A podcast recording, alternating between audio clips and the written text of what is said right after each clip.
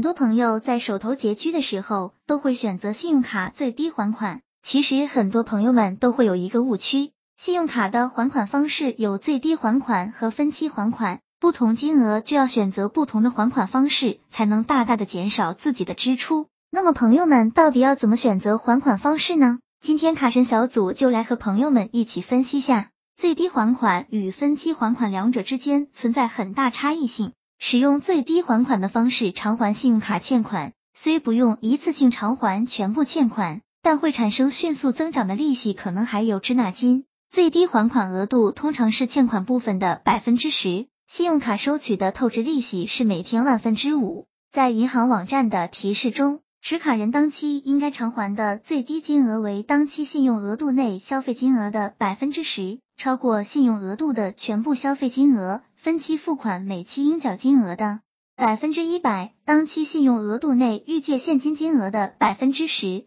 前期所有最低还款额未还部分，当期全部费用和利息。一旦还少了，银行还会收取最低还款未还部分的百分之五作为滞纳金，而利息和滞纳金会百分之一百地计入到最低还款额里。信用卡分期付款则是一次性收取手续费。按照期数的不同，手续费率也不一样。卡神小组要提醒的是，分期付款通常以零利息作为优惠，但实质上持卡人需要向银行缴纳手续费。卡神小组总结，不论是最低还款或是分期付款，都各自存在着优劣势。总体来说，欠款金额较大，短期内无法一次还清的，为防止利滚利，分期还款成本相对较低。若是金额较低，消费记账日距离最后还款日非常接近，且能在较短时间内偿还，选择最低还款相对会更加划算。卡神小组给朋友们的建议是，